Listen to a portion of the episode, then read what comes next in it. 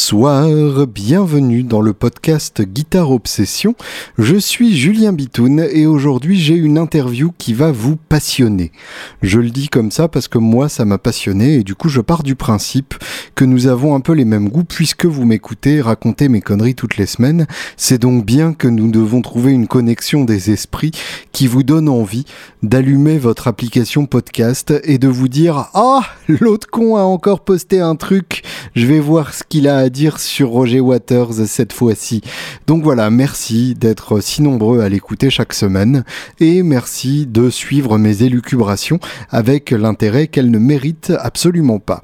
Cette semaine, c'est une invitée très spéciale que j'ai dans le podcast, c'est Pamela Hutt, qui est donc une guitariste, chanteuse, compositrice française avec qui j'avais eu la chance de partager une scène il y a une quinzaine d'années à peu près.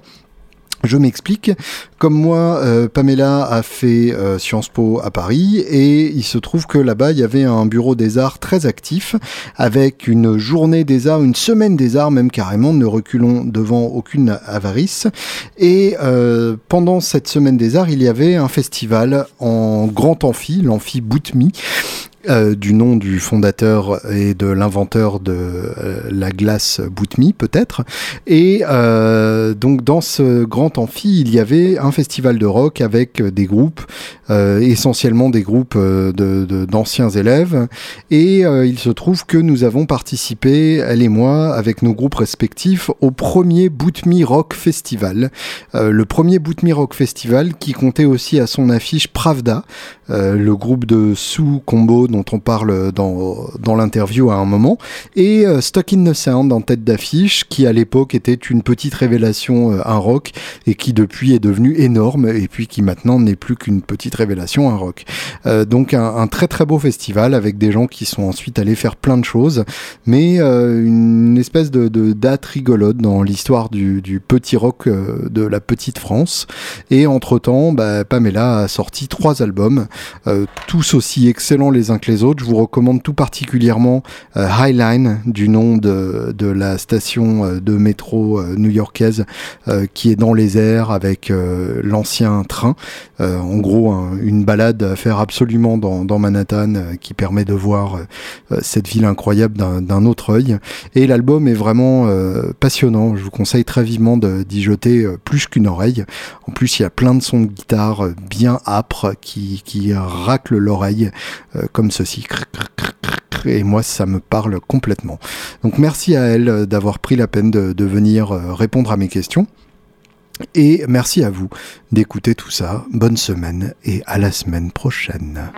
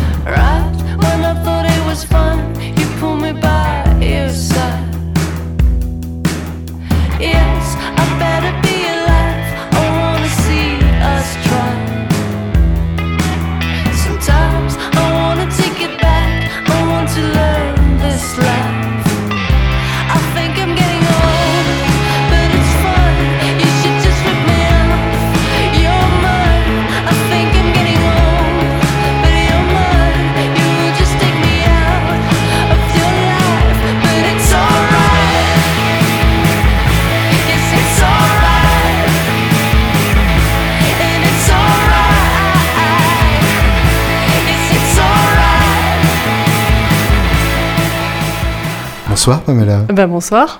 Qui es-tu? Raconte pour nos auditeurs qui n'ont pas eu la chance de te connaître il y a 15 ans.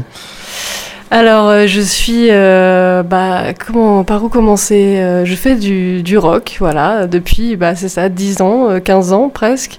Enfin, plus longtemps que ça, mais on va dire de manière assumée.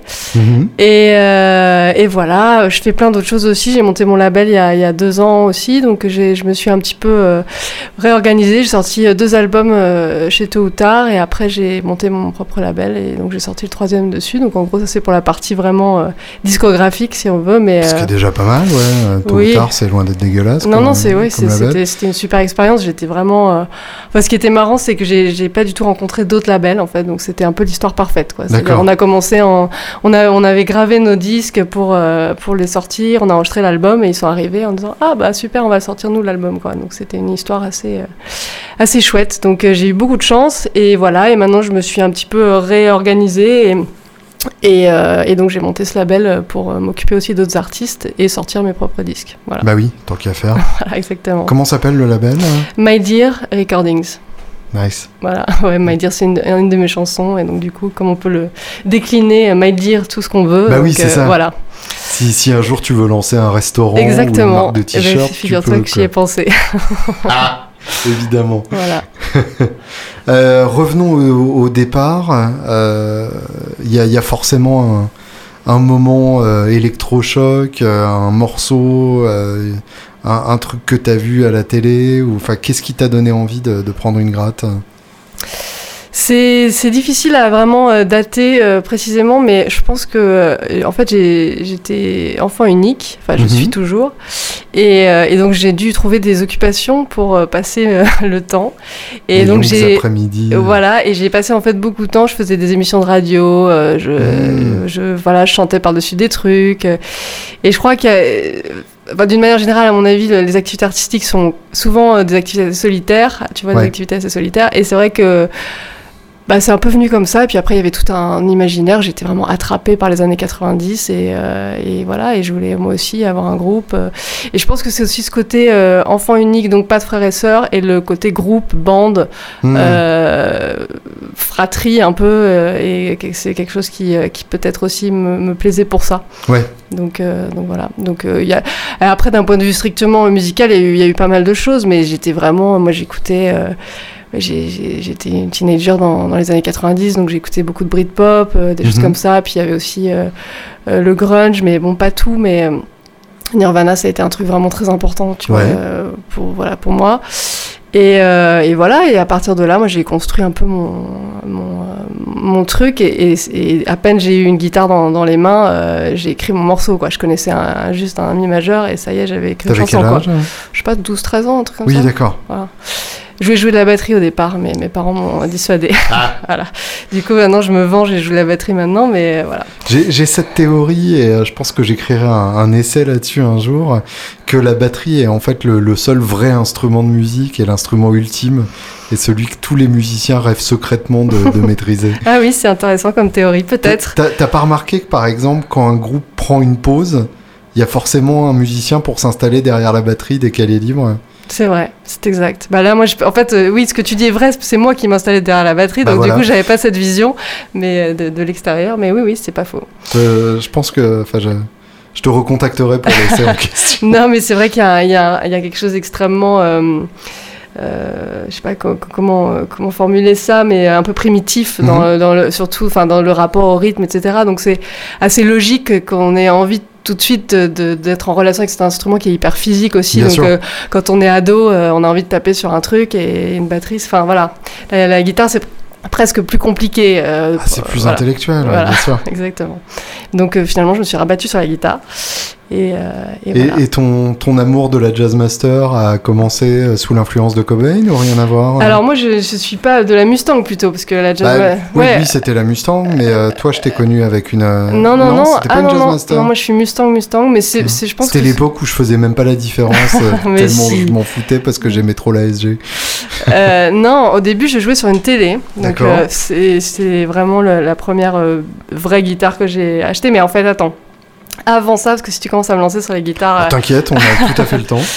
Euh, en fait, euh, donc j'ai eu une guitare classique à la con pour, euh, pour commencer à jouer Jeux interdits, ça m'a saoulé. Avec voilà. les cordes à 2 km Exactement. Et, euh, et en fait, je me souviens très bien, je passais devant un magasin près de l'école où, où j'allais, dans le 15e. Et c'était un magasin qui tenait des cours de, de, bah, de musique de manière générale. Et en, en vitrine, le gars qui tenait ce truc-là, c'était tout petit, c'était un truc associatif. Il avait une guitare, et il avait mis une guitare et c'était une Seagull électro-acoustique, donc. Uh-huh. Et. euh, et c'est en fait exactement la même que celle sur laquelle joue euh, Kim Deal des Breeders dans le clip Cannonball. Ah yes. Et moi je savais pas tout ça. Mais cette guitare, c'était l'espèce d'upgrade naturel après ma guitare classique. Tu Mhm. vois, en plus je pouvais la brancher dans un ampli tout d'un coup, tout, tout allait, euh, tout allait devenir différent. Et, euh, et donc je suis rentrée à la boutique. Enfin, j'osais pas trop. Et c'est une amie qui m'a dit, mais si, va demander. Et puis le gars me l'a me l'a vendu pour une, une bouchée de pain. Et je l'ai toujours cette guitare.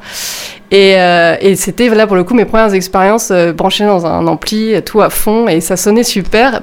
Comme dans Cannonball, parce que c'est exactement comme ça qu'elle a, qu'elle a une Ah, partie. donc c'est une électroacoustique Ouais, dans un bah, elle ampli joue tout- ouais, ouais, ouais, hein. elle joue toujours en live avec, euh, avec cette gratte. Ah c'est classe. Ouais, c'est marrant. ouais. Ouais, ouais, mais c'est vrai qu'il y a un truc dans l'attaque. euh, Ouais, j'ai toujours pensé que c'était euh, un, truc d'EQ derrière, mais Bah, je en pense fait c'est fait à la source. y a- oui, c'est un peu une particularité. ouais. Elle joue toujours en, en live comme ça avec cette gratte et tout. Donc euh, voilà. Donc et ça, je l'ai su après en fait. C'est ça qui est marrant, c'est que moi je faisais mes expériences, que j'avais une guitare, je pouvais brancher dans un truc, mais tu vois, je savais même pas que ça se faisait à la limite vraiment quoi, tu vois. Et voilà. Et puis après télé et euh, et après la télé, j'ai commencé à acheter plein de guitares bizarres. Mhm. Donc euh, des Hofner, euh, des, des vieux machins qui qui marchaient pas mais qui étaient cool, qui avaient un look d'enfer et tout. Donc ça, j'ai passé pas mal de temps à faire ça. Et puis euh, après, je me suis un peu arrêtée sur... j'ai eu une musique master sur laquelle j'ai beaucoup joué, de 61, qui est incroyable, Classe. que j'ai toujours.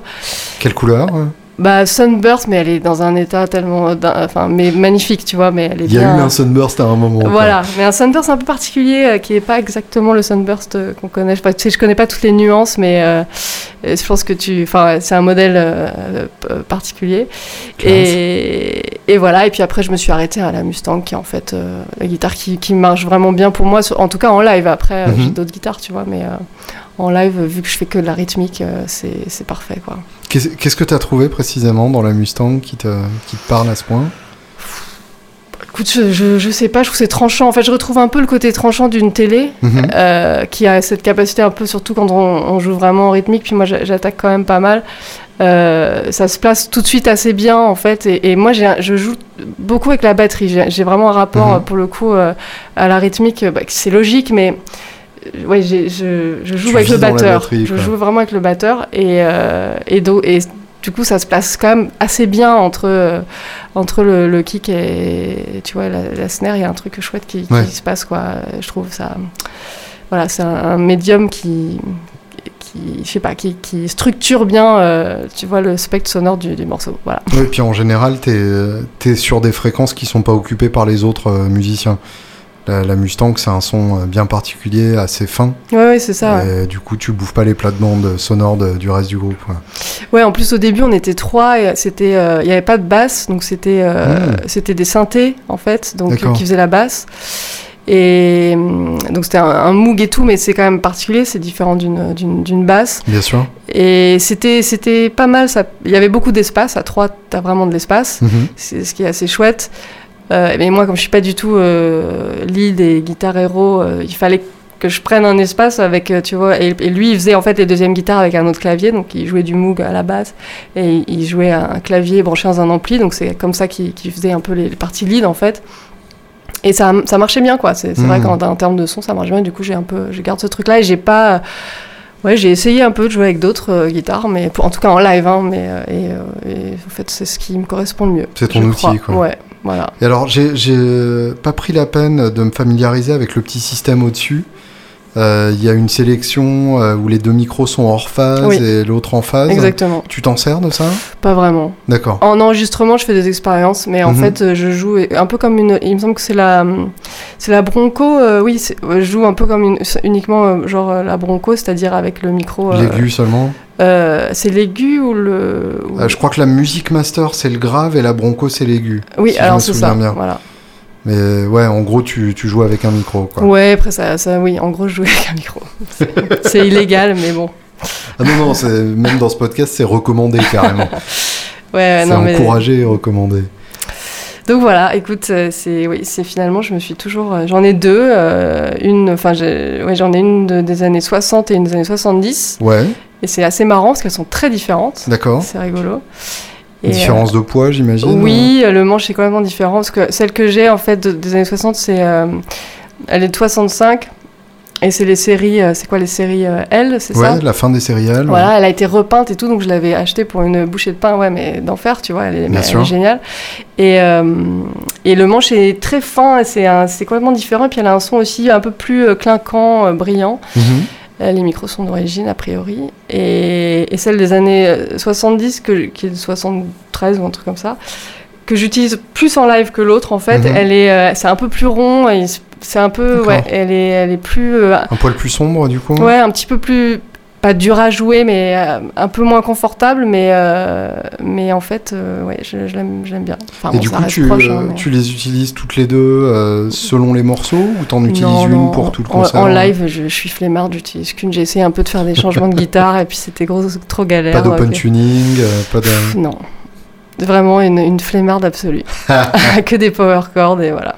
Ouais, enfin, il y, y, a des carrières qui se sont faites à partir de power chords. Hein, ouais, ouais, c'est pas une honte. Vrai. Euh, le côté short scale a joué pour toi aussi? Bah oui, le, le, j'aime bien le, le, ces petites guitares pour filles, quoi.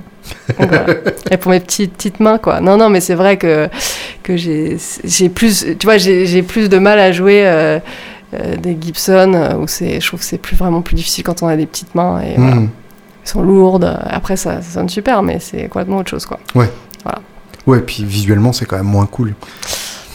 Après ça chacun ses goûts hein mais euh, puis il y a des guitares qui vont à certaines personnes d'autres ouais, qui vont à d'autres personnes tu vois c'est mais mais oui c'est vrai que je suis plutôt Fender j'ai voilà c'est c'est comme ça ah, tu, tu, tu, as enfin lâché le mot fille, et euh, il fallait bien danser autour de ça euh, avant d'arriver à la viande du sujet.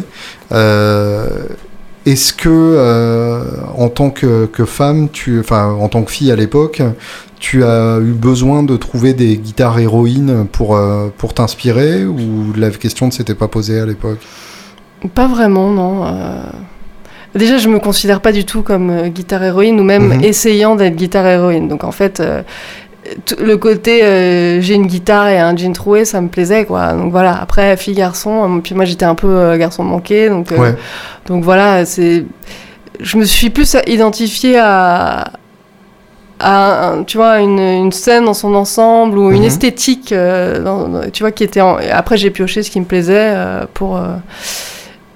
Mais non il y avait y a pas trop eu euh, ce c'est vrai que j'écoutais pas beaucoup de filles après ouais, ouais après si euh, des, des, nanas euh, comme la nana d'Elastica ou, des, Mhm. ou euh, effectivement les Breeders j'aimais beaucoup tout ça c'est des trucs que j'ai écouté à l'époque mais c'était pas euh, voilà c'était exactement sur, au même niveau que euh, Blur que Nirvana que tu vois je faisais Parce pas que de différence pour le coup le, le grunge et cette époque là était quand même un mouvement relativement inclusif il y avait les, les, les, les mouvements d'Olympia notamment euh, les, les L7 euh, les, ouais oui c'est vrai il y, a, il y, a eu quelques, quelques formations quand même plus que dans beaucoup d'autres mouvements. Quoi. Non, non, c'est vrai, mais j'avais pas du tout conscience de ça, tu vois, à l'époque. Donc voilà, c'était. Euh, Parce que c'est une de mes, de mes grandes angoisses et de mes grandes interrogations à l'heure actuelle. J'en ai beaucoup, certes, mais celle-là en fait partie. Euh, comment inciter euh, les, les, femmes à se mettre à la guitare? Mm. Parce que euh, c'est quand même assez fatigant que ce soit un club de garçons. euh, et la, la, plupart du temps, on se retrouve avec des groupes euh, pas mixtes, avec des, ouais, un vrai. milieu pas mixte du tout. et donc, comment inciter la, la, nouvelle génération à s'y mettre sans cette distinction-là? Oui, je, je, je, peux pas t'aider à répondre à cette question, mais effectivement, après, j'ai quand même l'impression qu'il y a un peu plus de.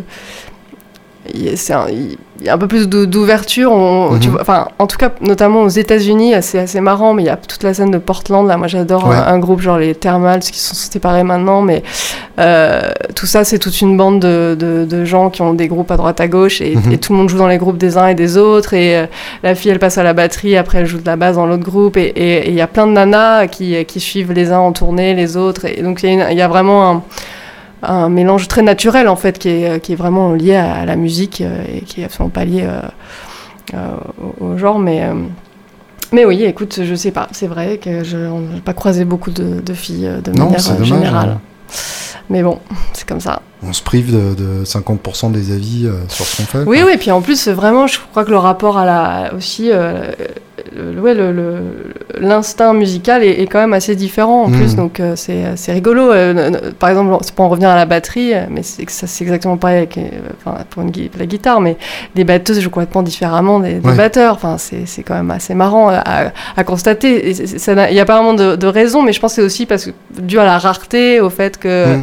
Qu'il y, en a- qu'il y en a moins, donc euh, tu, tu développes aussi euh, des instincts différents. Et, euh, Donc oui, c'est un vaste sujet. C'est vrai que c'est pas très, pas très mélangé, mais bon.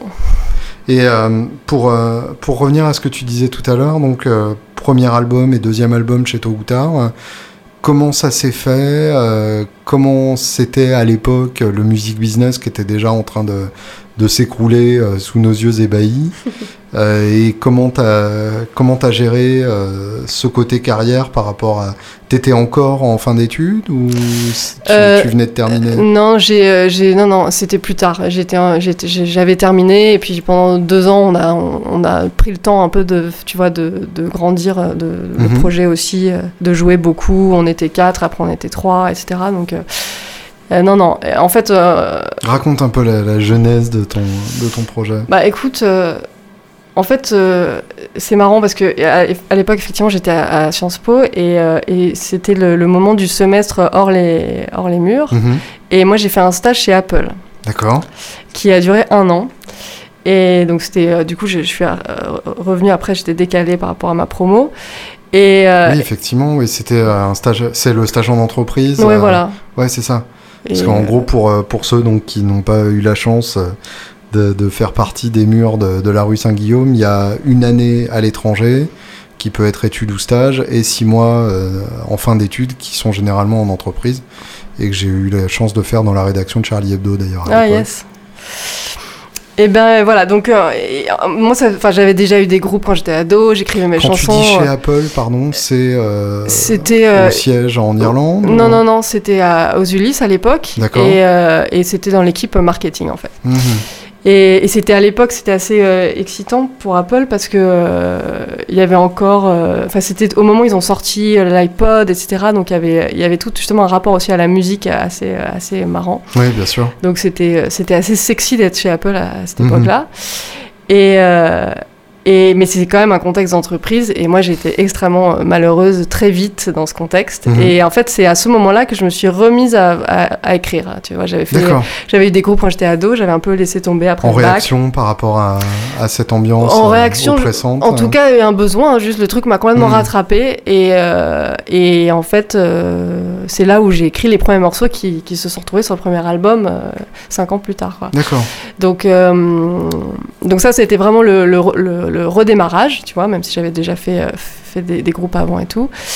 Et, où je me suis dit vraiment, euh, il faut que j'aille au bout de ce truc-là, il faut que je, il faut que je, je me donne la possibilité de le faire. Et, euh, et donc j'ai commencé à écrire mes chansons, à rencontrer euh, des gens, à monter euh, le groupe. Et, euh, et après on a eu vraiment un parcours très classique. En plus c'était l'époque où le rock était un peu était revenu à la mode Mhm. avec les, les bébés rockers, etc. Donc il n'y avait pas quand Ah même. oui, exact, il y a eu ça. Bah ouais, au- 2005-2006, c'est ça. ouais. Et puis MySpace, et puis tout ça. Bien sûr. Et donc du coup, il y avait quand même un... il y avait plein de lieux où tu pouvais jouer. Il y avait un- une petite Mhm. excitation dans l'air. euh, Ça c'était, enfin, il y avait pas mal d'opportunités en tout cas. Oui, il y avait une, il y avait une scène euh, qui était très cool en fait. Ouais, c'était, Euh, c'était qui chouette. était très hip, euh, avec euh, plein de garçons en jeans slim. euh, Oui, oui, beaucoup, ouais. Et euh, effectivement, ouais, je, je me souviens que, que je regardais cette scène avec un mépris amusé. ouais, ouais, euh, mais je, je, je comprends. de toute façon, euh, ouais, enfin, c'était beaucoup de jalousie aussi.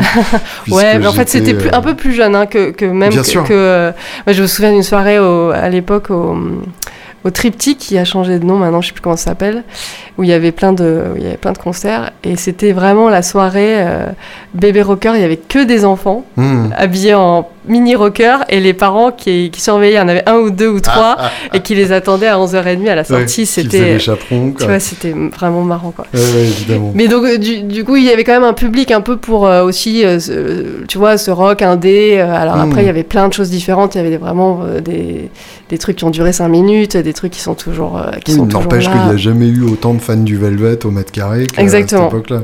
Exactement, donc c'était assez excitant. Et, euh, et, donc on a fait notre petit bonhomme de chemin, tu vois, pour euh, progresser et que, jouer, euh, trouver un peu la direction aussi, savoir euh, à quoi ça allait ressembler, tout ça. Mhm. Et, et en 2008, donc on a fait deux EP en 2006 et en 2007.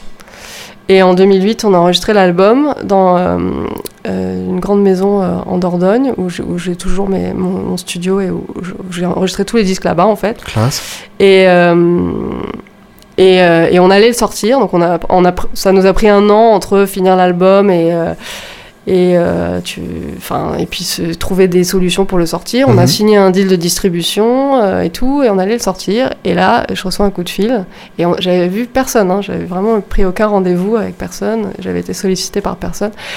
Là, je reçois un coup de fil d'un ami qui me dit Ah, euh, je suis ami, euh, je, suis un- je, suis- je connais bien Vincent, il a écouté un peu ce que tu faisais, euh, je lui avais envoyé il y a longtemps, il aime beaucoup, il aimerait bien te rencontrer. Donc, Vincent Frerbeau, qui est le, le boss de, de euh, directeur artistique aussi. Et voilà, et donc, je me retrouve. la bonne fête dernière minute. bah quoi. non, mais vraiment, c'était rigolo. Et on avait nos cartons de disques, on les avait reçus. hein. Génial, d'accord. Et, et donc voilà, et je me retrouve dans, dans le, chez Tôt ou Tard, comme ça. Elle dit bonjour monsieur. voilà. Et, euh, et ce truc. qui avait euh, leur bureau euh, juste à côté du, du casino. C'est rue Saint-Maur, ouais. Petit casino. du, ouais, du nouveau casino. Du nouveau casino, Mm. c'est ça.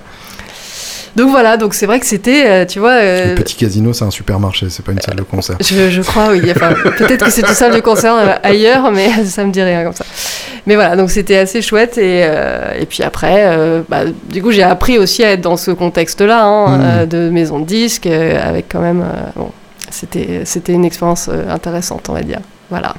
Oui, il y, en a des trucs derrière ça. vas-y, vas-y. Non, non, c'était, c'était très chouette. J'ai- en- tu sais, j'étais une gamine aussi, quoi. Mm. Donc, euh, c'est, complètement magique quand il se passe un truc comme ça. Je, je savais que, surtout pour un premier album, j'ai fait des trucs d'enfer. J'ai fait Taratata, euh, je me suis retrouvée euh, à jouer à l'Olympia, euh, tu vois. Enfin, des trucs qui, en fait, étaient vraiment sur la liste de, des rêves que je voulais réaliser. Mm. Et quand tu t'es dedans, en fait, tu te rends pas bien compte. Puis après, tu te dis, ah, bah, en fait, j'ai fait tout ça, waouh.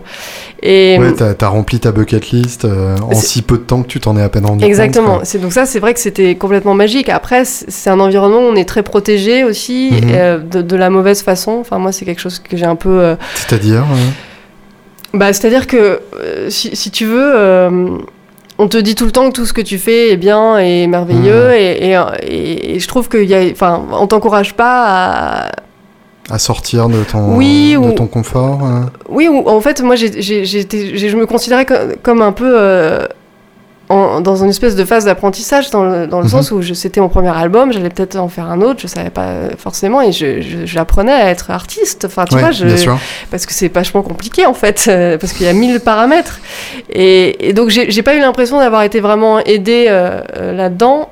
J'ai l'impression d'avoir été un peu protégée. On me dit bon bah super, et nous on s'occupe de tout. Mais en fait moi j'avais envie de- de- de- d'être beaucoup plus, euh, tu vois, partie prenante. J'avais des idées Mhm. aussi.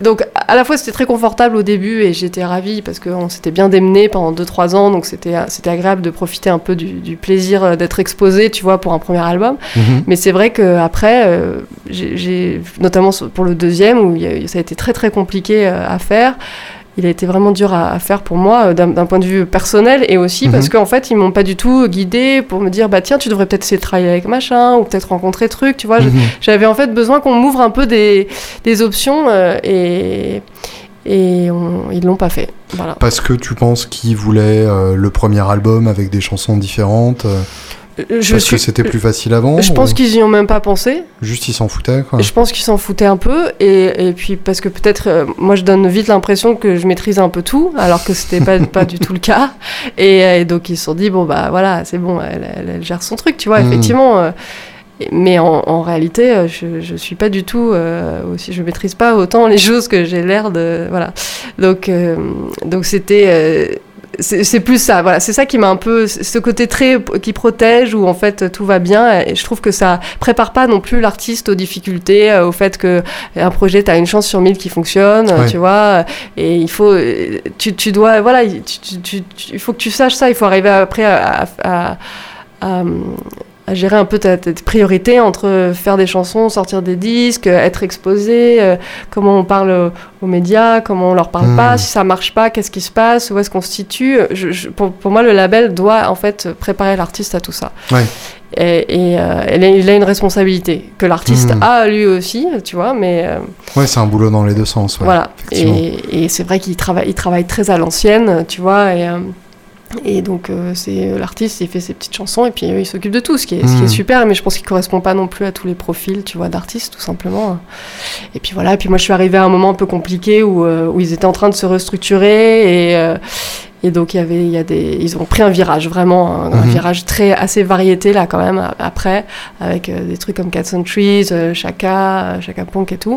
Enfin, même si c'est il y a un peu un, un peu de rock dans tout ça euh, voilà et euh, et moi j'étais un peu au milieu de tout ce bazar si tu Ouais. veux et, et T'étais pas la priorité. ouais mais ça c'est pas c'est bien normal tu vois il avait besoin de faire tourner son label et je pense qu'il faut que, que les priorités des uns et des autres se rencontrent pour que ça marche aussi et ça peut Mhm. pas marcher à tous les coups donc moi j'ai aucune frustration par rapport à ça en plus ils sont très bien comportés avec moi à la fin et tout mais Ouais. mais euh, voilà, c'est, euh, c'est, c'est ce que je regrette, c'est plus ça, c'est de qu'ils nous préparent pas, qu'ils préparent pas plus, mais c'est un truc que, que beaucoup d'artistes euh, disent, hein, c'est pas que moi, tu vois, mais Ouais.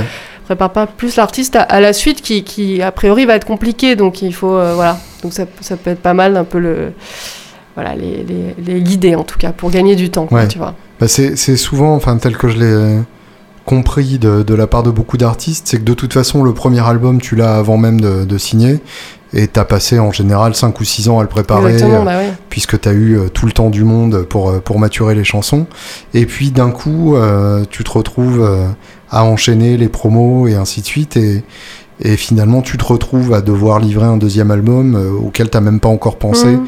et, euh, et sur lequel tu sais même pas quelle direction t'as envie de prendre ou pas.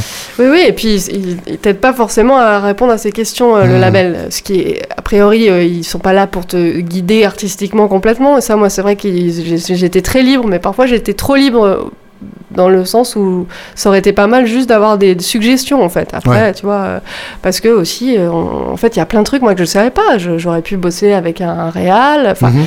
je, je savais que ça existait les réals, mais tu vois, euh, voilà, être un peu rencontrer des gens, peut-être que j'aurais fait une rencontre avec quelqu'un qui m'aurait dit les trucs que j'avais envie d'entendre sur mes morceaux et du coup je me serais engagée dans autre chose, mais aussi tu vois pour voilà pour apprendre à un peu à savoir faire des choix euh, artistiques euh, en tant qu'artiste pour le voilà pour, pour le- la suite aussi donc euh. mais oui oui c'est vrai que le premier album c'est royal quoi parce qu'on n'a pas de référence Mhm. et on n'existe pas avant et on a eu beaucoup de temps pour le préparer donc c'est vrai que c'est parfait Et du coup, la, la souffrance du deuxième, tu l'as vécu comment? T'as fait plein de versions différentes Ouais. des mêmes morceaux? J'ai, euh, en fait, on est. je, je me suis dit que j'allais travailler avec la, la même, euh, la même équipe, euh, Mhm. le, le même ingé et tout, qui nous suivait depuis le début, qui est un super ingé son et tout. Pas de, pas de réal, parce qu'a priori, moi, je sais à peu près ce que je veux, et donc Mhm. ça, je pouvais à peu près tenir ce rôle-là. Et, mais qu'on allait aller dans un studio vraiment chouette, parce qu'on pouvait, parce qu'il y avait un petit peu de budget et tout. Et, euh, Et et on en- ne dit pas dans ces moments-là que c'est tes sous que t'es en train de dépenser si, quand bah, tu je le savais un peu, mais oui, bon, bref, je ne ferai aucun commentaire à ce sujet. Mais euh, exact. Mais surtout, et donc voilà, donc j'emmène tout le monde euh, là-bas, euh, dans un super studio qui s'appelle La Fabrique, euh, Mmh. avec un. À Saint-Rémy de, de Provence, voilà, ça? exactement. Avec un, un moulin. euh, Voilà. Et en fait, ce qui est marrant, c'est qu'il y a plein de, euh, d'annexes et de dépendances. Et donc, Mhm. euh, on pouvait aussi. euh, moi, j'aimais bien ce côté euh, expérimentation dans une maison parce que c'est ce que, je- en fait, j'ai fait chez, chez moi là, pour les, les albums, enfin, l'album d'avant mhm. et que je continue à faire maintenant. Genre, t'enregistres dans un escalier en pierre, machin. Tu utilises vraiment les espaces et t'es pas complètement dépendant de, du studio qui est un peu formaté. Oui, bien sûr. Et, et en plus, c'était, tu vois, c'était du, euh, du lockout, donc on pouvait travailler la nuit, c'était cool et tout. On restait là-bas dix jours. Donc on a bien préparé tout ça, on est parti et en fait euh, très vite, euh, moi ça m'a totalement échappé. J'ai senti que le truc m'échappait. D'accord. C'est difficile à, à dire, je sais pas pourquoi, Mhm. hein, mais je me suis dit là on est, ça va pas du tout. Les, les prises, ça me plaisait pas, ça allait pas. D'accord. Les micros qu'il devait y avoir n'y étaient pas. Enfin il y avait tout, il y avait tout un environnement qui se passait pas comme je voulais et donc euh, j'ai commencé à, enfin Dès le départ, t'as senti. assez euh, vite, ouais. assez vite. Et euh, mais qu'est-ce que tu fais? Tu vois, ça aussi, c'est des trucs euh, typiques. Il y, avait des gens qui étaient là, ça coûtait de l'argent. On Oui, était dans un super tu veux, studio. Tu veux pas être la personne qui Mais prend voilà, tout avec une attitude de merde. Exactement, Ouais, je bien pas sûr. être là à dire euh, bon bah on arrête tout. Mm. Je, je peux pas jouer la diva, c'est pas du tout non plus dans ma personnalité. Enfin, Hmm. donc j'étais bloquée. Donc je- et puis moi j'aime bien aller pousser un peu. Parfois ça peut être un peu dur, mais il faut pousser les trucs aussi, Ouais. tu vois. Donc je dis bon allez. Donc on va jusqu'au bout. On finit les prises. Mais c'est quoi que, qui, euh, qui t'allait pas? C'était la texture sonore? C'était la manière de l'interpréter Il y a un truc qui allait pas, non, parce qu'on avait bien préparé le truc, donc ça va, les morceaux on les jouait convenablement. Non, c'était vraiment le son dans essentiellement le son. Pas, il y avait quelque chose qui allait pas, vraiment. Oh, c'est un studio qui est, même s'il est très, euh, très grand et très bien et qui a du super matériel, qui est quand même, pour le rock, c'est pas forcément euh, un, très bon endroit, parce que, mhm. notamment pour les batteries, c'est bien d'avoir vraiment une, pièce particulière, enfin en tout mhm. cas qui. Et en fait, on a, on a eu un peu de mal avec ça. D'accord. Mais bon, tout ça, je me disais aussi, bah, c'est peut-être là le contexte, j'entends pas bien les trucs, on va, on va retourner. Non mais bon. c'est dur parce que t'es. Ah en, bah, plus, en plus, tu vois, j'étais pas. Euh, j'étais aussi avec d'autres gens qui donnaient leur avis, euh, tu vois, avec mhm. les, autres membres du groupe. Donc, euh, oui, et puis des gens qui en plus ont envie de te faire plaisir. Euh, Exactement. Pas être le, le, trou du cul qui va gâcher un moment pareil. Voilà. et, puis c'était c'était super hein, comme euh, hmm. comme moment, mais voilà, j'avais j'avais l'intuition que tu vois j'avais le, le, ventre noué pendant les dix jours et ah ça a dû être. Euh, non mais attends, c'est pas fini, hein. c'est pas fini. Et donc je rentre, je, je, rentre à Paris et donc voilà, on, mi on mixe le disque, mais alors pareil là, on le mixe un peu dans notre studio. Euh, comme le premier, puis c'était pas super, et puis alors je, je, dis ouais on va, on voulait pas qu'on aille ailleurs, alors on va, donc déjà on commence à changer d'endroit de mix, tu vois machin, et puis on commence à triguer les batteries, à remplacer les caisses claires, euh, donc là tu, là tu te dis alerte rouge. Oui, là c'est clairement alerte rouge, ça va pas du tout. Un truc qui marche pas à la base. ça marche pas du tout. Ouais. Et euh, et donc bon quand même, on va au bout du truc. Pour ceux qui, oui, ne connaissent pas, c'est remplacer les sons, ce qui a été joué par des sons enregistrés pour tout simplement changer le caractère euh, ou obtenir quelque chose de plus constant. Euh. Voilà, on mettait les sons de, de, de Caisse Claire du premier album, tu vois. Enfin, non, ah, mais... Merde, ah oui, oui, d'accord. Enfin, il y avait vraiment un truc, il y avait une... en fait, il y avait une profondeur et on trouvait pas du tout la profondeur du son malgré le super studio, etc. Hmm. Et, euh, et, mais je vais quand même au bout du truc parce que je suis un peu acharnée, même si je, je dormais plus et tout, c'est pas grave. On finit, on masterise, bon. C'était tout plat, c'était pas bien, mais bon. J'envoie ça au label qui me dit Ah, super, ah, bah génial, euh, euh, super, bah vous avez bien bossé, bravo. Euh. bon, bah et là on commence à se projeter déjà sur la sortie et tout. Et en fait, moi, c'était, j'étais, je pouvais pas parler de ce que je venais de faire. C'est-à-dire que comme c'est bon, c'est cool, c'est un nouvel album, bah, je, tu vois, je, j'aimais pas en fait ce qu'on venait de faire. Et, et quelques jours après, parce que tout ça c'était quand même assez dans un temps assez réduit, donc le label avait dit génial et tout, et puis moi je commence à, à faire des cauchemars et enfin pas un cauchemar en fait, un rêve récurrent mhm. qui était, mais vraiment le rêve d'enfer, que je refaisais tout l'album. Je le fais une nuit, je me dis ouais bon ça va, ok merci, euh, j'ai compris le message. Une deuxième nuit, ouais bon j'ai compris le message. Et là au bout de la troisième, j'ai pris mon téléphone et j'ai dit ok les gars on arrête tout, je suis désolée mais on va tout refaire. Et, euh, et j'ai appelé le label qui était très sympa pour le coup, ils ont été assez compréhensifs. J'ai dit donnez-moi 10 jours, parce qu'en fait, on, sait jouer, on peut les hmm. chansons, il y a pas, tu vois, c'est pas. Mais juste, euh, on va, refaire les prises euh, dans ma maison. Euh. Et là, j'imagine que le simple fait de prendre cette décision, ça t'a libéré d'une angoisse terrible. Ouais. Donc après, c'est pas bon. Ça, ça, globalement, ça a été quand même un album assez compliqué, mais en tout cas, il a été fait à peu près dans des conditions finalement. Enfin, je me suis un peu, mais c'était, c'était, en fait, c'était vraiment un apprentissage tu vois, c'est pas que le son de cet album, c'était une hmm. espèce de globalité de savoir euh, pourquoi, comment, euh, où j'étais, pourquoi je faisais ça, de quelle façon. Euh, ouais. voilà. Mais et, du coup, le, deuxième enregistrement, ça s'est fait de la même manière que le premier Oui, bah, de manière beaucoup plus relaxe. Et hmm. puis, on savait un peu où on allait, puisqu'on avait déjà fait un brouillon de luxe avant. voilà. D'ailleurs, c'est marrant parce que j'y repense parfois et je, dois avoir encore les mises à plat. Il faudrait que je réécoute parce que peut-être qu'en fait, je trouverais ça super, les mises à plat sorties du studio. tu vois. Mais oui, mais bon, je bah, m'empêche de, de, Il faudra une version 20e euh, anniversaire avec les, les, les prises jetées. Ouais, les... Indispensable. C'est vrai. Mais bon, ouais, donc euh, donc c'était oui. Après, on était, enfin, j'étais en tout cas plus relax et j'ai pu hmm. surtout euh, en parler et assumer le, disque et, voilà parce que j'étais bloqué quoi. Je pouvais pas. C'était c'était étonnant, étonnant. alors, comment t'as vécu le le cirque promo qui va autour d'un album qui sort sur un label comme ça? Parce que il y a, y a un, un espèce de, de, mélange des genres euh, qui, est, qui est un peu particulier puisque enfin, tu, tu, le disais tout à l'heure, toi, ce qui t'intéresse, c'est la création, c'est euh, faire des, des, chansons avec ta gratte. et il y a, y a un, un, malentendu intéressant euh, sur le fait que le, le, moment de la création, en fait, c'est très court. est très excitant. Et après ça, faut vivre avec cette création pendant pendant plusieurs années. Enfin, moi, c'est toujours un problème que j'ai pas complètement résolu euh, dans, ma vie artistique. C'est que je fais plus d'albums que je ne les promeux. Euh, et si je ne m'écoutais, euh, si je n'écoutais que moi, je ferais trois albums par an. Et il n'existerait que pour les, les 40 personnes que ça intéresse comment euh, c'est une question très longue et non non non mais je comprends très bien mais et puis en plus euh, je, suis en train de me diriger un peu vers euh, la deuxième ce que tu dis c'est-à-dire un peu avoir envie maintenant de sortir des choses et en fait de, plus qu'avant où j'étais où j'avais un peu pris le rythme des labels où finalement tu sors tu t'enregistres ton disque tu le sors deux ans plus tard et puis ça correspond plus à rien etc et là l'avantage d'avoir monté mon propre label aussi c'est que j'ai une espèce de liberté totale d'action et donc ça c'est très très agréable parce que Tu, on peut sortir très vite des, des choses donc, et puis ça, ça, correspond un peu à mon tempérament, mais j'essaye un peu de quand même de structurer le truc, mais c'est vrai que c'est pas mal de pouvoir se dire allez euh, là euh, tu, vois j'ai sorti un EP en avril euh, qui était censé avoir quatre titres et alors, c'était pas du tout prévu. J'ai vraiment improvisé cette sortie de paix parce qu'il y a un titre que j'ai sorti un peu au, hasard. Les gens ont bien aimé. Ils m'ont dit alors, et quand est-ce qu'il y a un EP Et du coup, j'avais trois titres que j'avais fait un peu à la même période qui étaient cohérents. Donc, je me suis dit, bon, bah, je sors un EP.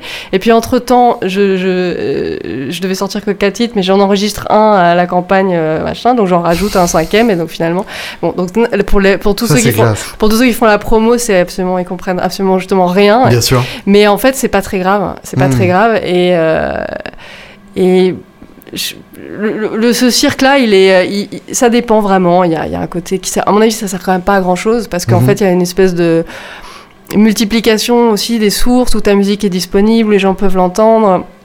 Et euh, c'est très rare, aujourd'hui, je trouve, c'est quand même très rare d'être exposé dans un média qui va vraiment avoir. Euh, euh, il faut qu'il y ait une masse de gros médias, mais on, du coup tu vois, par rapport à, ce qu'on fait, on est quand même sur, des registres assez indés, c'est très compliqué en fait mhm. aussi d'accéder à ces médias-là. Ou alors c'est vraiment un choix de, de, virage que tu fais et tu dois rentrer dans les cases pour accéder à ces médias-là. Oui, en fait, ce que, ce que tu dis, c'est que c'est pas c'est pas une chronique dans Rock Folk qui va changer quoi que ce soit.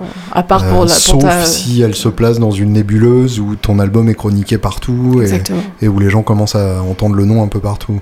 Il n'y a plus vraiment de rapport entre, d'ailleurs même entre l'exposition euh, médiatique et euh, les ventes ou même la réussite hmm. du projet. C'est étonnant d'ailleurs. Enfin, c'est complètement, enfin. Donc voilà, il y a, des, artistes là dont on a beaucoup entendu parler, tu as l'impression qu'ils sont partout et tout, et qui, vendent des, milliers de disques, alors qu'en fait, c'est, ils rament totalement. Donc, euh, donc c'est, enfin, ils rament, ils sont, ils, sont exposés, on s'occupe bien d'eux, et donc euh, ils auront des opportunités certainement grâce à ça, mais voilà, y a, après, c'est aussi des histoires de, choix, de priorités, de, mm-hmm. de chemin. Moi, j'étais ravie pour un premier album, j'avais été relativement bien exposé.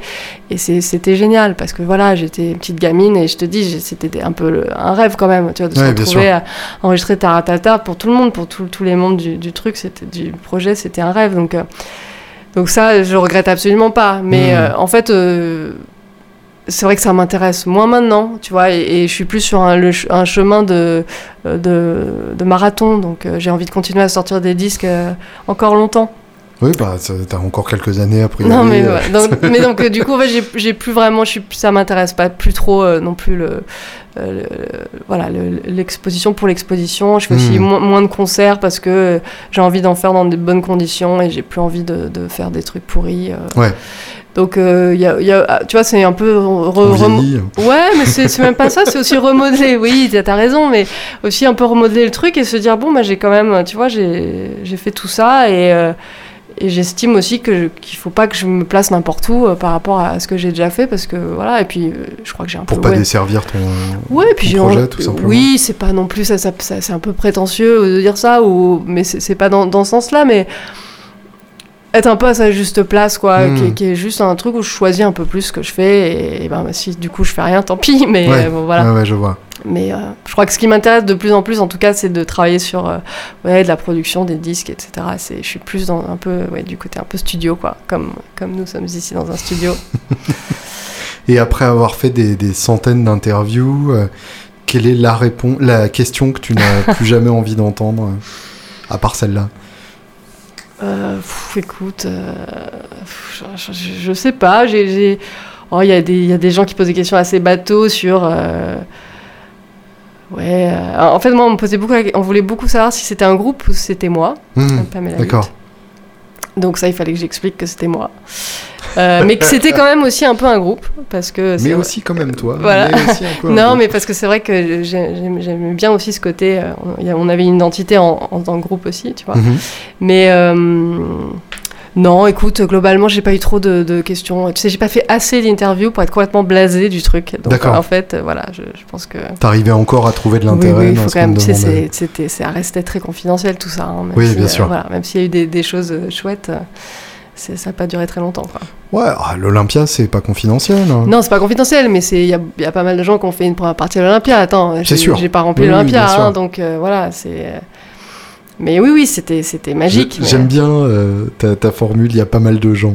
C'est Bah, dans, en tout cas, juste qu'on fréquente un milieu où Oui, voilà. effectivement c'est c'est un passage. euh, Il y, a- il y a pas mal assez de courant, groupes indés qui se sont faut, retrouvés à. faut pas oublier les, les millions de gens que ça fait rêver. euh. Non, non, bien sûr, mais je, c'était vraiment un rêve de, de gosse. Hein. Hmm. Mais c'est vrai que voilà, dans, dans le milieu musicien, des Parisiens en plus, euh, il y, a- y un accès parfois à, à des, à des premières parties sur des grosses salles comme ça qui Bien en sûr. fait n'ont pas forcément. Ce que je veux dire, c'est que ça n'a pas forcément un impact fou derrière en fait. Évidemment. Ce qui est hallucinant parce que tu, tu te retrouves avec ton nom devant, voilà, sur l'Olympia et c'est dingue, mais il y a beaucoup de choses qui, qui, qui se jouent à l'Olympia tout le temps, quoi. Donc Oui, c'est vrai que dans cette masse-là, voilà.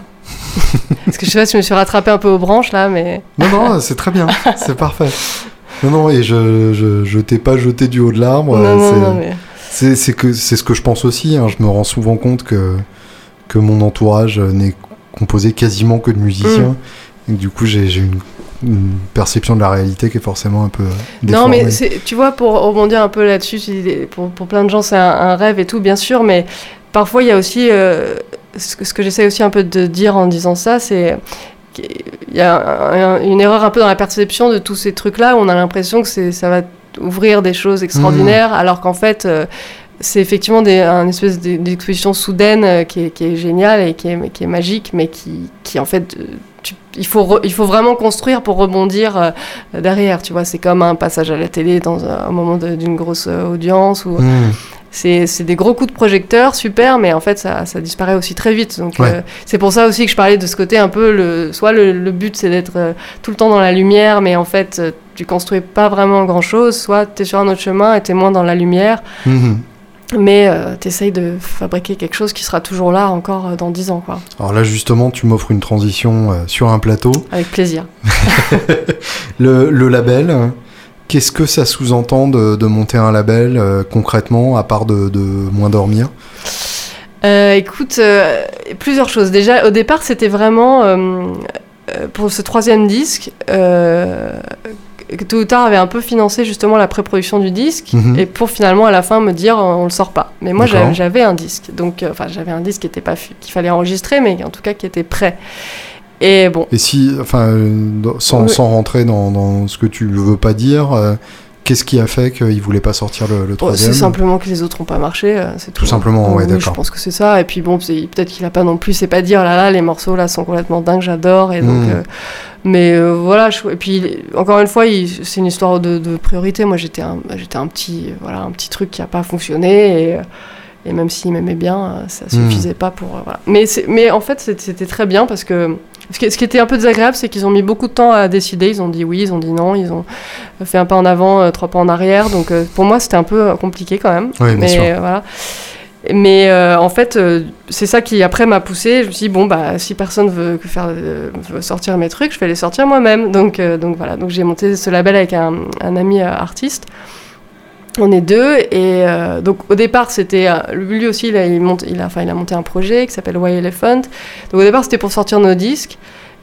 Et mais mais j'avais pas envie de faire que ça. J'avais pas Mhm. envie que ça soit juste mon label pour moi, moi moi moi. Et, et j'avais très envie bah, d'ouvrir la porte surtout aux copains, euh, tous, Ouais. qui sont dans la même situation, tu vois. Donc euh, c'était un peu ça l'idée de départ. Et puis petit à petit, euh, comme l'identité est assez, euh, assez claire, c'est vraiment... c'est quand même assez 90s globalement, mais c'est- c'est un, ouais, un pop rock indé, quoi.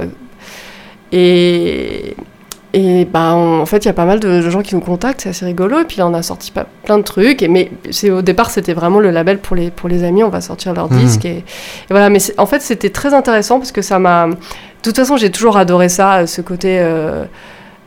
Ouais, on, on, fabrique sa cabane et on est tous là et on, et on fait nos disques, quoi. Tu vois, c'est un truc, en fait, qui, qui, est aussi, pour le coup, très. Euh, qui est lié directement à, toutes ces scènes des années 90 où, c'était ça aussi. Sub Pop à la base, c'est voilà, c'était des cassettes. Hein.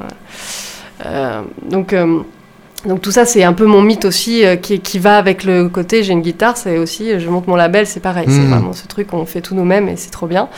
Et, et donc c'était chouette de, c'est vraiment chouette de pouvoir l'expérimenter et et j'allais j'allais dire quelque chose d'absolument extrêmement intéressant, mais j'ai complètement, j'ai complètement oublié. Non, oui, voilà, ce qui était, ce qui était euh, chouette au moment où je l'ai fait aussi, c'est que au-delà du sortir mon disque et, de, de mettre du coup dans une autre position, tu vois, où euh, bah, il fallait que je discute avec un distributeur, qu'on trouve un distributeur, enfin d'être plus en productrice, même si c'était mon disque à moi, tu vois, mhm. il fallait quand même que j'ai euh, ce regard-là en fait, le fait d'aider d'autres groupes, euh, ça m'a aussi apporté un regard complètement différent sur ce que je faisais, sur euh, et, j'adore en fait. C'est très, il y, a un côté pour le coup aussi euh, un peu bande de, gens qui se serrent les coudes pour hmm. essayer de, faire des, jolies choses et, donc ça, ça, me plaît bien. Mais après, c'est encore, c'est aussi très confidentiel. Mais, et je suppose que ça t'a permis en plus de, découvrir des groupes et des artistes excitants que, que tu as eu l'impression, ou en tout cas que tu as pu aider à exister. Oui, oui, bah, en fait, euh, c'est vrai que je suis un peu obsédée par le fait de laisser une trace. Mhm. Et alors, c'est pas forcément de laisser ma trace, mais c'est, je, trouve que un des trucs chouettes dans, dans, la, dans la musique et dans l'art en général, c'est qu'on fabrique des choses et que ces choses seront toujours là. Et que c'est, dans, dans l'idée de la transmission, c'est assez, assez magique. Euh, et, et, le label, c'est aussi ça, c'est aussi hmm. faire de, beaux disques. Je trouve que ça, ça, ça, donne vraiment un sens à, la vie. Hein. C'est très bête, mais je, trouve que c'est.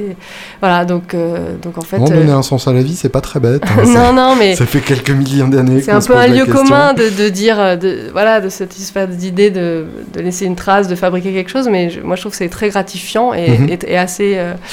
et donc, j'ai. Voilà, c'est une autre facette, mais que j'ai toujours un peu euh, eu, mais que je ne pouvais pas exprimer typiquement dans un environnement comme tôt ou tard.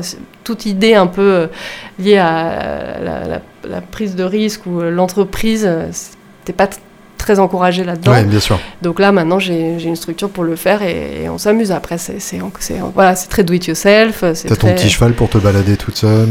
Voilà, mais c'est sans dépendre du bus de. Ouais, et puis on, rencontrer plein de plein d'artistes. Puis après, il y a une petite dimension aussi euh, éthique parce que euh, mhm. je, je, je, bosse. Euh, enfin, éthique, c'est peut-être pas exactement le mot, mais je travaille aussi à côté euh, pour la gamme. Je sais pas si tu connais la gamme. Non. C'était, ça a été créé par une fille qui était avec nous à Sciences Po d'ailleurs, qui s'appelle Suzanne Combo. Ah bah oui, bien sûr. Voilà, qui, qui jouait dans Pravda. La, la chanteuse euh, guitariste de Pravda. Exactement. Et donc elle a créé, euh, fondé la gamme il y a quoi? Il y a cinq ans. c'est la Guilde des artistes de la musique. Et en fait, c'est une association qui, qui défend, qui est, qui est, qui est une association d'artistes qui défend les intérêts des artistes mhm. dans le contexte actuel de euh, voilà, de, où l'industrie ne sait plus où, elle, habite. pas de boulot, j'imagine. Donc il y a pas mal de choses à faire, effectivement. Puis en plus, il y a plein d'enjeux sur le streaming, la rémunération, il y a uh-huh. plein de choses qui se passent. Et donc moi, je travaille avec elle depuis quelques temps aussi. Et, euh, et avec le, label aussi, tu vois, c'est aussi quelque chose d'important. Essayer de d'apporter aussi cette dimension-là aux relations qu'on a avec les artistes, dans les mhm. contrats, essayer d'être un peu inventif, de proposer des choses différentes qui, qui vont laisser l'artiste plus libre aussi. Enfin, tu vois, je, me questionne aussi euh, là-dessus, au-delà du, côté euh, uniquement artistique, quoi. Si je me souviens bien, euh, c'est marrant que tu parles de, Suzanne, c'est une, une joueuse de Mustang aussi. Elle jouait de la basse. Et je crois de la guitare. Ah oui, après, dans son projet solo, oui, elle a joué. Je crois qu'elle joue de la Mustang aussi. Il me semble me souvenir d'une Mustang rouge euh, japonaise. Exact, exact. Qui était vachement avec Des, avec les... avec les stripes, ouais, ouais, tout à fait. c'est vrai. Elle l'a toujours d'ailleurs. Bon, ça c'est rassurant. Il y a des choses qui ne changent pas. Euh, concrètement, que fait un label? À quoi ça sert d'avoir un label euh, quand on peut mettre sa musique sur Internet tout seul Écoute, on revient un peu à ce que je disais tout à l'heure sur, le, cô- sur les choses qui m'avaient manqué chez Tôt ou Tard. Mhm. Euh, nous, on essaye en fait de, de travailler avec des artistes qui sont très indépendants, donc qui ont déjà. On a, on a- enfin, on a quasiment pas notre mot à dire sur euh, l'artistique euh, du tout. Enfin, ça, c'est pas quelque chose qui m'intéresse. À, à part peut-être un peu guider sur un truc, un choix de mastering, de dire bah, peut-être là, Mhm. euh, voilà. Mais sinon, euh, les artistes, à partir du moment où on aime ce qu'ils font, euh, bah, on aime ce qu'ils font. Enfin, tu vois. et- Donc tu interviens à l'étape d'après? Plutôt et, euh, et donc c'est un peu en fait c'est c'est pour les aider à faire de bons choix plus vite et aussi pour toute la partie promo et puis distribution et voilà essayer de, de construire de les aider à construire leur projet mais c'est Mhm. vraiment des artistes qui sont en général Là, tous ceux qu'on a sur le label, c'est des gens qui ont pas mal d'expérience déjà, qui ont déjà sorti des trucs, qui sont un peu passés par toutes les phases et qui ont en fait envie de signer des contrats sympas tu Mhm. vois, qui vont pas leur prendre toutes leurs éditions et tous leurs machins et tous leurs trucs, et, euh, et, mais qui- où il y a quand même une structure qui peut fabriquer les disques et les sortir pour eux, et- Mhm. et, et payer une promo, etc. Et quand, voilà, quand tu dis sortir un disque, c'est essentiellement payer une promo euh, qui va avec. Oui, ce- bah oui, oui, on essaie de, oui, euh, d'un peu qu'il y ait un, un minimum d'e- d'exposition aussi, parce que tout ça, ça dépend. Euh, Si, si tu as des, un peu des trucs chouettes, tu vas avoir plus de concerts. Tu Mhm. vas, après, tu vas pouvoir. euh, le distributeur va arriver à mettre tes titres dans la playlist Spotify qui va bien. Et, Et c'est vrai que ça, c'est un enjeu euh,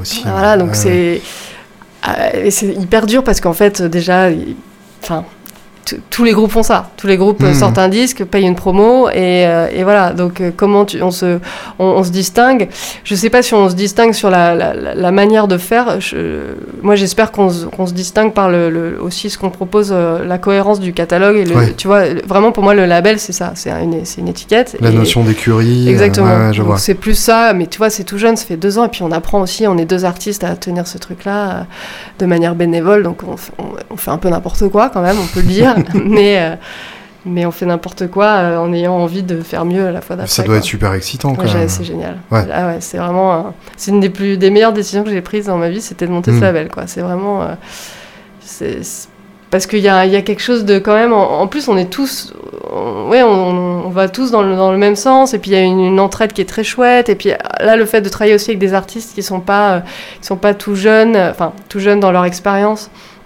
Ils sont tous très indépendants. Alors parfois, ça peut être un peu compliqué, il faut un peu recadrer parce que Mm. ils font un peu n'importe quoi de leur côté, mais et, et ça peut desservir même leur propre truc. Mais globalement, c'est euh, Oui, ça, en général, les artistes sont assez bons pour se Ouais. saborder. c'est voilà, exactement. Donc, euh, donc nous, on est- voilà.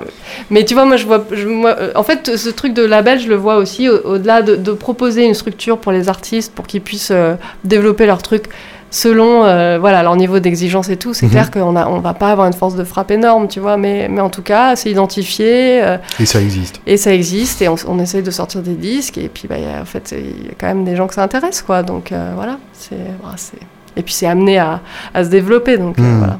Et je suppose que toi, d'un point de vue de, de ton propre art, ça, te, ça, ça doit te donner des envies que, que tu as découvertes, ou en tout cas te, te brimer beaucoup moins dans ce que tu vas faire et ce que tu as envie de faire. Bah, c'est, c'est, c'est vrai que j'avais un rapport à, à, à tout ça et aussi le fait chez tôt ou tard, ça- m'a pas aidé. Un peu, j'étais un peu isolée. Mhm. Alors c'est un peu une tendance que j'ai de manière générale, euh, à être un peu euh, dans mon coin, euh, par une espèce de, de fausse timidité. Et euh, non mais c'est vrai. Et, et là, le, le fait d'avoir monté aussi ce label, tu vois, ça a créé plein de rencontres euh, euh, artistiques ou pas, mais, mais plein. Enfin voilà, je, je me retrouve dans, dans un- une esthétique de groupe euh, qui euh, où on a des références communes et c'est très agréable, tu vois. Il y a- Ouais. il y, a un truc. euh, après, moi, oui, du coup, je suis complètement libre par rapport à, à tout ça, mais voilà, on, on- on échange plein de choses, des, des expériences, des, des, des, des contacts pour euh, voilà le, le mixage, machin, le mastering. On parle beaucoup de matériel aussi, Mhm, tous entre nous, euh, voilà. Mais euh, je crois que c'est ça aussi, en fait, l'intérêt de. d'un- c'est- C'est c'est- c'est quand même une, sorte de communauté. C'est un mot qui- que j'aime pas beaucoup toujours, mais il y a un truc un peu comme ça où. Comme on, on est, on sait qu'il va pas forcément se passer des trucs complètement dingues. Moi, je suis quand même pas, euh, j'ai pas pour ambition non plus de m'enrichir avec ces groupes. J'ai Mhm. plus, j'ai juste envie de sortir ces disques Oh, et qu'ils et qu'ils existent. ouais, ça tombe hyper bien. J'ai, oui, bah, j'étais maline sur ce coup. Mais Le cahier des charges sera respecté. voilà, donc. euh, Mais bon, écoute, euh, oui, c'est euh, c'est- c'est très bizarre de, de- de se dire on monte un label en, en 2018, tu vois, c'est un peu Mm. fou. Mais bon, c'est pas si fou parce ouais, que. en même temps, euh, le, le retour du vinyle a dû, euh, a dû jouer en ta faveur aussi, euh, d'une Oui, certaine manière, non? Et puis, bon, écoute, pour, pour rien cacher, on gagne absolument aucun argent d'aucune façon. C'est, Mm. c'est- voilà, on alimente en permanence le label pour Oui, mais essayer de. Si ça te permet d'en perdre le moins possible, c'est déjà une première victoire. Voilà, après l'idée c'est d'essayer de trouver un équilibre, mais ça reste assez, assez jeune et on est comme on est artiste, on est des, des très mauvais gestionnaires, mais c'est pas grave, ça va s'améliorer, on apprend. Mais, euh, mais en tout cas, voilà, c'est- vrai que on fabrique des choses, quoi. Et, Mm. et- et- et je me rends compte quand même qu'il y a une, un petit- une petite demande aussi du public euh, euh, d'avoir accès à des, à des propositions comme ça qui sont un peu plus, j'allais dire, in- intimistes, tu vois, où, où- voilà, c'est identifié. euh, tu vois, par exemple, euh, je sais pas si tu connais cette artiste australienne qui s'appelle Courtney Barnett. Si, bien sûr. Voilà, et qui a monté Milk Records. Si, euh, qui, qui a sorti un album avec Kurt Weill euh, il y a pas longtemps, Bah, qui, est, qui est fabuleux. ouais, qui est hyper bien. Elle, a- elle sort son deuxième album solo. D'accord. Et en fait, elle, au départ, quand elle a sorti son premier album, elle a sorti sur son label qu'elle a monté avec quelqu'un d'autre, je crois, et ça s'appelle Milk Records. Mhm. Et, et c'est exactement ça. Alors maintenant, c'est devenu comme elle, elle- ça a explosé. Le, le label est devenu euh, très connu et très exposé, mais il reste très do it yourself. Après, ils ont des accords à droite à gauche pour pouvoir euh, évidemment euh, voilà, Pour répondre, leur musique. pouvoir euh, répondre aussi à, à la demande et au fait qu'elle a eu beaucoup de succès. Mais hmm. c'est je, crois vraiment que ce côté, cette identité qu'on peut développer avec un label, en fait, c'est un truc euh, que, le- que les, les gens apprécient et, euh, et que les amateurs de musique euh, recherchent, qui, était, qui, qui a très bien marché dans l'électro. Nous, on est Ouais. arrivé un peu en retard dans le rock. Enfin, on n'est pas arrivé en retard. Il y a toujours eu des gens qui ont fait des trucs, mais finalement, euh, eux, ils avaient bien tout compris avant tout le monde, quoi. Ouais, bah, je le vois. Moi, je, je- je me suis inscrit au Vault de Third Man Records. Ouais. Donc, tous- les trois mois, je reçois le vinyle que Third Man a choisi Ouais. euh, pour, pour ce trimestre-là, etc. Et en fait, il y a, il y a un truc euh, qui, qui est très proche de ce qu'étaient les fan clubs à une Ouais, époque. euh, où tu t'inscris, tu sais pas ce que tu recevras, mais tu fais confiance euh, Ouais, ouais. à, à la structure en face parce que tu sais qu'ils savent ce que t'aimes et que même quand ils te surprennent, c'est généralement en, en positif. Non, bien sûr. ouais. Ça, j'arrive à peu près à, à gérer. Après, si, si la, la- Tu sais réparer ton matos. hein. Non, si la, si la Toft avait un problème, je, je pourrais pas, tu vois. Hmm. Ça, c'est sur une console, un truc comme ça. Après, si- s'il y a un câble qui est dessoudé, je peux le ressouder, ouais. Ouais, ce qui est pas mon cas. Ah, bon, c'est vraiment pas compliqué. hein. Je pense que je peux aggraver la panne sans problème. Euh, ouais, moi, j'écoute, j'étais à force. Moi, j'aimais bien démonter les trucs quand j'étais petite, donc euh, Ouais. du coup, voilà. Mais en général, j'arrivais pas à les remonter. Maintenant, j'essaie de faire un effort. Mais euh, en tout cas, du coup, j'ai appris à souder aussi parce que, ouais, pour, pour toutes les guitares que j'ai pu ouvrir, voir ce qui, Hmm. qui marchait pas, tu vois. Mais c'est vraiment mon maximum. Ouais, bien sûr. Donc voilà, donc ça, c'est vraiment pour la partie euh, studio. Après, si Et tu veux, on- micro Alors niveau micro, j'ai un, un, un truc, un, un parc assez, enfin, assez classique. J'ai beaucoup de, pas mal de 57. Moi, j'adore Ouais. les prises de guitare au 57. Donc euh, voilà. Bah ouais, mais j'ai Ça essayé a plein quand même un peu fait ses preuves. Bah, j'ai essayé plein d'autres trucs et en fait, euh, quand même, euh, je crois que c'est ce que je préfère. Euh, Qu'est-ce que j'ai acheté? Alors, je me souviens jamais des noms des micros, mais j'ai. euh, si, il y a un micro que j'adore, c'est euh, attends, c'est le 421 MD 421, le Sennheiser là qui est euh, comme ouais, un, comme qui est micro de pour radio la là aussi. mais qui est euh, voilà pour les tomes, la Mhm. basse aussi. Et j'utilise sur la snare, c'est génial, c'est hyper bien. Donc j'en ai deux. Voilà. Qu'est-ce que j'ai d'autre? Là, j'ai acheté aussi pareil. Attends, est-ce que c'est un Sennheiser aussi? Oui, qui est très très long là. ouais. Mhm. Je sais plus comment ça s'appelle. Voilà, donc. Je l'ai plus non plus, mais oui. Voilà. On retrouvera le nom. Euh, Bah voilà, des Et petites ton choses comme ça. principal pour la voix Alors c'est un, un micro euh, américain ou canadien qui s'appelle Charterhawk. Oui, d'accord. Voilà, que j'ai depuis très longtemps, en fait, qui était un des... Ouais, j'ai fait le premier album avec et je- du coup je l'ai acheté et je l'ai gardé. Et voilà, c'est un micro à lampe. euh, C'est... Enfin, je, je pense qu'il y a mieux, mais je crois que je sais chanter dans ce micro. Ouais. Donc en fait, euh, du coup, c'est mon micro. Ah, c'est le critère, oui, bien Voilà, sûr. je crois que j'ai appris à chanter là-dedans et je, je l'adore. Et pour terminer, pédale et ampli. Alors, euh, ampli, je vais commencer par les amplis, parce que là j'en achète, j'en revends et tout, mais Bien sûr. euh, là-bas j'ai un vieux FBT, c'est un ampli italien. Ah, ça, je connais pas par contre. hein. Ah si, c'est d'enfer. C'est des amplis italiens. attends, des années. Celui-là, il est quoi 60 Ah, ah. Et je crois que c'est aussi des espèces de clones bizarres euh, de, de je ne sais quoi. On sait pas trop, puisqu'ils ont réadapté un peu le truc. Mais tu vois, c'est un, il y a un 12 pouces. Et. euh, donc, euh, bon, ça, c'est un ampli gui- guitare ouais, que j'ai acheté sur eBay il y a un, un petit moment, que j'utilise, Mhm. qui est assez. qui est, qui est assez sombre, donc euh, il n'est pas utilisable tout le temps, mais il est vraiment chouette. Et sinon, l'ampli que j'utilise tout le temps, en fait, c'est un Elk Mhm. que j'ai acheté il n'y a pas longtemps. Donc ça, c'est une marque japonaise. C'est comme Echo. Il y a eu plein de, trucs fabriqués dans la même usine, je crois. Et c'est une copie de Fender. Et et ouais, il est dingue. Je l'ai, euh, trouvé euh, un peu par hasard et euh, il est vraiment extraordinaire. Et le câble est, pardon, le câble est énorme. Il y a 2 HP, mais c'est un truc, c'est vraiment c'est intransportable. Mais il a vraiment un super un, un son très chouette. C'est un peu comme un Fender. C'est pas comme un Bassman, c'est. euh, je sais pas comment. Je sais pas trop. C'est bizarre parce que c'est des copies, les circuits sont presque pareils, mais pas vraiment. Ils Mhm. rajoutent une petite lampe par-ci, on sait pas trop, mais du coup, ça fait un truc un peu différent. Ouais. Donc bon, mais il est, il est, il est très chouette, très polyvalent. Il a un très beau. euh, trémolo aussi et tout. J'ai un petit euh, aussi vibrochamp. Hmm. Voilà, ça c'est chouette. Ah, c'est bien ouais, c'est chouette, c'est très chouette. Ce qui De est- quelle époque hein? euh, 70. Oui, d'accord, donc un Silverface. Voilà. hein. Classe. Et Ça, c'est assez marrant. Et euh, écoute, en ampli, c'est tout. Si j'ai acheté une tête euh, en PEG, là, que je Uh-huh. voudrais essayer avec une guitare, mais j'ai pas de câble pour. euh, Enfin, j'ai pas ce qu'il faut en câble, là. J'ai pas les, bons, les, bonnes, les bonnes impédances, mais euh, en, en basse, il est très très bien. Un Mhm. vieil Ampeg aussi, des années ouais, fin 60. Je sais plus quel est le. Donc voilà, ça c'est pour les amplis. Et pédale, écoute, euh, alors je sais que tu, euh, toi tu es un grand fan d'Anna Sound et, euh, et c'est marrant parce qu'en fait, euh, moi je les ai découverts complètement par hasard au tout début de la- leur boîte. D'accord. Euh, ils avaient déposé deux trois pédales à la pédale justement à Mhm. Pigalle, j'habite juste à côté. Et puis je sais pas, je, je voulais une disto, je faisais des trucs à Paris à l'époque. Et le gars me dit oh bah ça ça va te plaire, elles sont en bois, elles sont cool.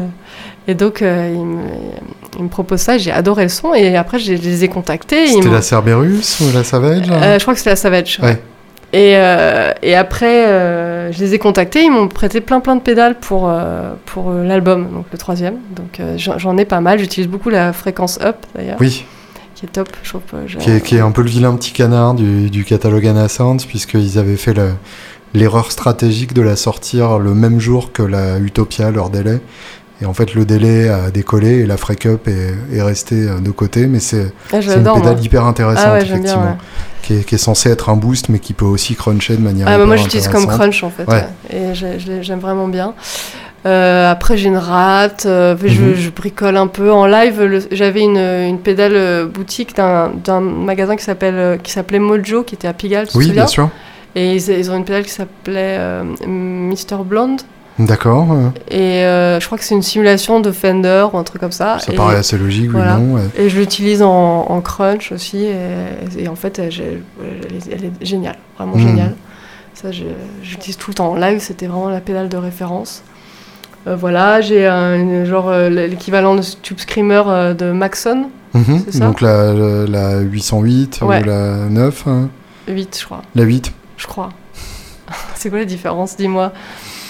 En gros, c'est c'est pas exactement le même circuit. Ouais. Et puis niveau look, euh, la, la 8 est un peu plus traditionnelle, alors que la 9, t'as le, t'as le petit truc métallique par-dessus qui englobe le foot switch, euh, Ah, et bah, avec je- les boutons qui sont recessed euh, vers l'intérieur. Bon, là, c'est- je me souviens plus ce que j'aime, mais c'est peut-être la 9 du coup.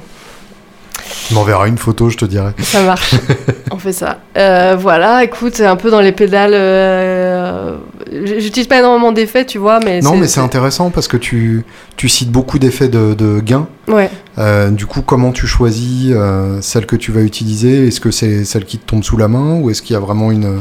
Ah bah non, là, celle, que, celle que je- dont je te parle, la, la- la- effectivement, la, la fréquence up, et, en fait, pour moi, la, blonde et la fréquence up, il y a des, vraiment des trucs en commun, parce que moi, Mhm. j'adore le son crunch, c'est-à-dire que finalement, je, tu vois, je, je, comme je joue pas de lead, je fais pas beaucoup de, je joue pas beaucoup avec des effets, des délais, des trucs, Ouais, etc. Donc ça va vraiment être euh, en rythmique du crunch, un peu euh, léger, et euh, soit je continue là-dessus juste en, en attaquant plus, soit je, je passe en disto, et donc dans ce cas-là, effectivement, une rate, ou tu vois. Mhm. Mais mais bon, ça c'est pour la partie live parce que après j'ai ouais sur le, en, studio je fais plus d'expérimentation. Tu vois, j'ai une ou deux fuzz qui sont aussi des trucs inconnus euh, fabriqués quoi, par des gens. C'est quoi? Un truc et je te, je te, montrerai une photo, mais c'est euh, totalement inconnu. C'est un gars qui a fait ça. D'ailleurs, si j'ai oublié de te parler d'un ampli, c'est un, un, mec qui s'appelle Victor Denancé, tu connais? Non, pas du tout. VD Amps. Et il fait des amplis lui-même. comme idée. Ah bah, je vais t'envoyer le lien. Ouais, je veux bien. Et en fait, si, il m'a fait mon ampli qui est à Paris, là, qui, que j'utilise euh, sur scène. D'accord. Qui est pas à la campagne, c'est pour ça que voilà. Mais qui est un, une sorte de mélange de, de, de, deux amplis. En plus, il, il interprétait vraiment, euh, il, a, il a une très bonne connaissance des amplis euh, et des, des, amplis mythiques et des circuits et tout. Et donc, il, te fait vraiment quelque chose voilà, c'est son interprétation de l'ampli, ce qui, était, ce qui hmm. m'avait vachement plu, et il est génial, cet ampli est super.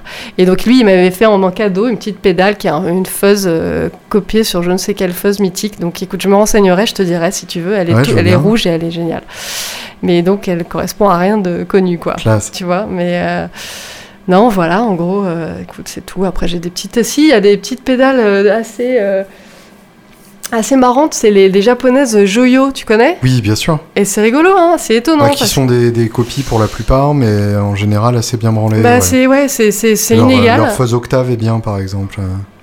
Moi, j'ai une, une disto Vintage Overdrive qui est pas mal, mmh, qui est pas mal, étonnamment. Et parce que ouais, ça compresse pas trop et tout, elle est marrante. Et euh, je sais qu'il y a une reverb qui est chouette aussi que j'avais testé mais que j'ai pas acheté.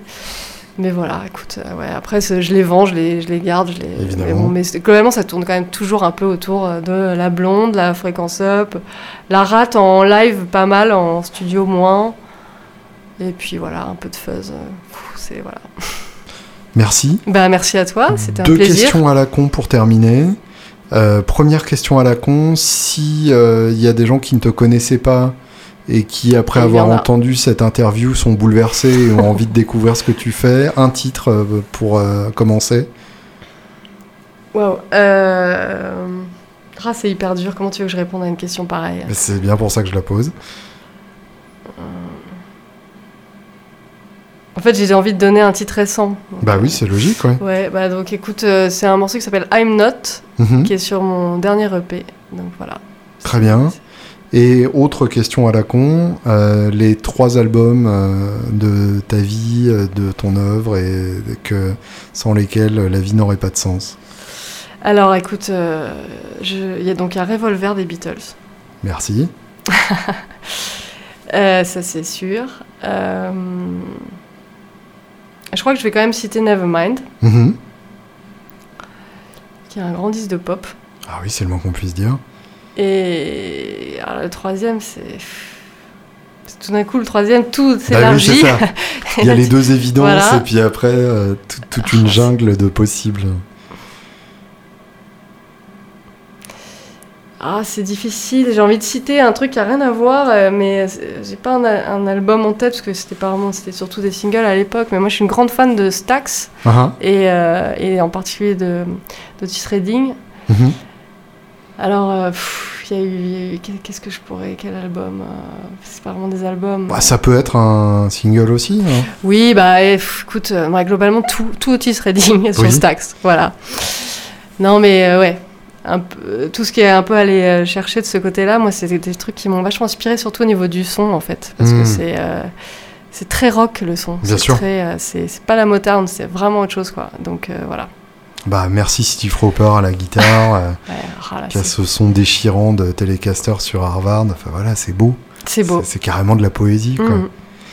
Euh, merci Pamela. Bah, merci à toi, c'était un grand plaisir.